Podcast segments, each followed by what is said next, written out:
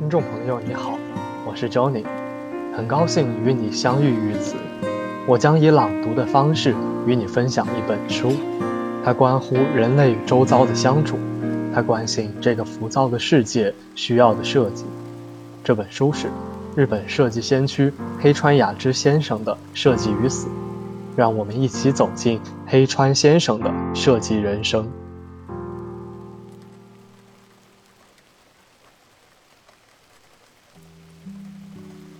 设计唯有从独特的自我出发，方能与他人产生真切的共鸣。二零零六年十月一日，驱车驶过一片默默无闻的渔村，进入街市不久，一条四周杂木与竹子茂密丛生的羊肠山路，便忽然映入眼帘。走过这条短短的，有如在举行夹道仪式般的引导路段。一片空地便呈现在眼前，当中停着两三辆汽车，一只看起来像柴犬或其他杂交品种的狗，与两个小孩一起驻留在空地上。一名男童把身体吊在约莫四米来高的枫树细枝上，荡来荡去；另一名女童手里摆弄着什么，大概是她心爱的东西。微微有些幽暗的玄关，干净井然。门外透进来的光线美丽动人，这里便是能登上半岛上闻名遐迩的旅馆版本了吧？然而却不见一人出来迎客。在我的印象中，只要一踏进旅馆，就会听到“欢迎光临”的问候声。此刻四下却敲击非常，根本无人前来相迎。看到前面有只小罗，敲了敲，这下总算有人走了出来，对我说：“请进。”我被带往一间宽敞舒适的大房，漆成黑色的地板与梁柱看起来光滑闪亮。由此登上台阶，便是一个铺了榻榻米的六叠半大小的居室。一处空间稍许退进的凹室里，摆放着日本传统样式的矮书桌、镜台和纸灯笼。除此之外，还有一台电风扇突兀地搁在那里。所有物品中，属于现代文明产物的。唯有他而已。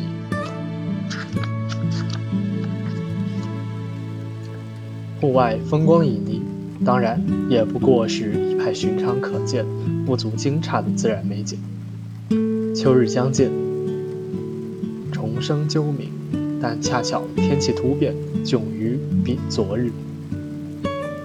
暑热达到了三十二度，亦无一丝凉风。入口处摆着一张光润亮泽的茶褐色大桌，款式充分利用了木材原有的形态。二楼的两个房间以及稍远处一间客房的住客们，通常在此用餐。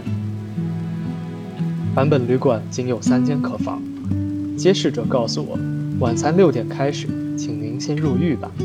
口气十分自然，似乎惯常如此。不过浴室在哪儿？对方却未曾提及。我很快便在书桌上看到了版本旅馆的平面图，找到了浴室的位置，既不需填写住宿登记，也没有任何说明。迎接我的只有黑色泛光的漂亮地板，平静安详的空间，室外广阔无际，大自然中随处可见的山岳风景，以及狗与孩童，仅此而已，我便掌握了所需了解的一切。在这里，我享受到了毫不刻意、落落大方的欢迎。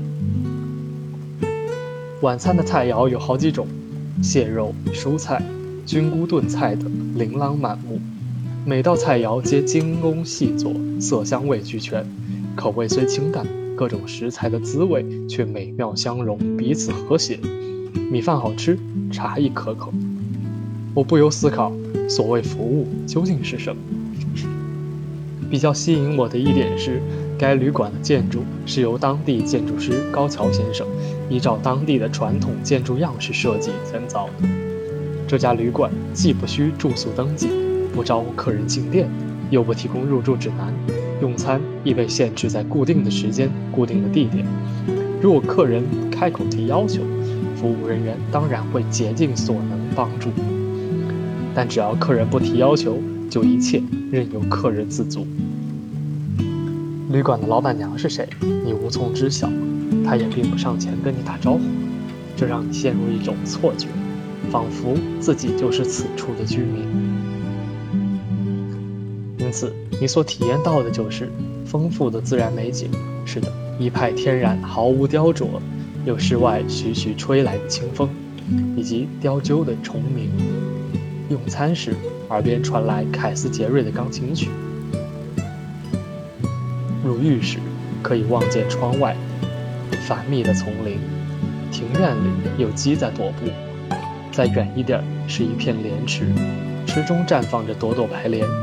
小虫飞进屋来，自在随意，毫不客气，仿佛当自己是随你一同入住的旅伴。室内未装空调，电灯也未设暗点，而是在灯罩处有个旋钮。当然。也不会有电视、收音机、报纸，房间里既没安电话，又收不到手机信号，你也不好意思去问旅馆的服务人员这里是否可以上网。所有客人都适应了这个远离现代文明的环境，并无一丝不满，理所当然地接受，并且将赞颂之词传播出去。旅馆经营者并未考虑过为了取悦客人要去做些什么。大概只是觉得这样做非常好，便如此去做而已。于是自然而然、低调地吸引了许多想法相同的人。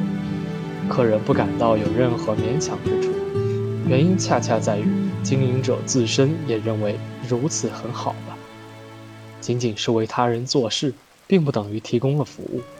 将自己原汁原味的生活如实呈现，邀请他人加入。激发人与人之间的共鸣，这才可以称作是服务于人吧。至关重要的是自己的理念，自己的所思所想若能构成一个秩序井然的体系，只要将其展现出来，赞同他的人就会因此集聚，并不需要为了他人刻意去做什么、迎合什么，只要自我原本的的展现出来即可。设计唯有从独特的自我出发，方能与他人产生真切的共鸣。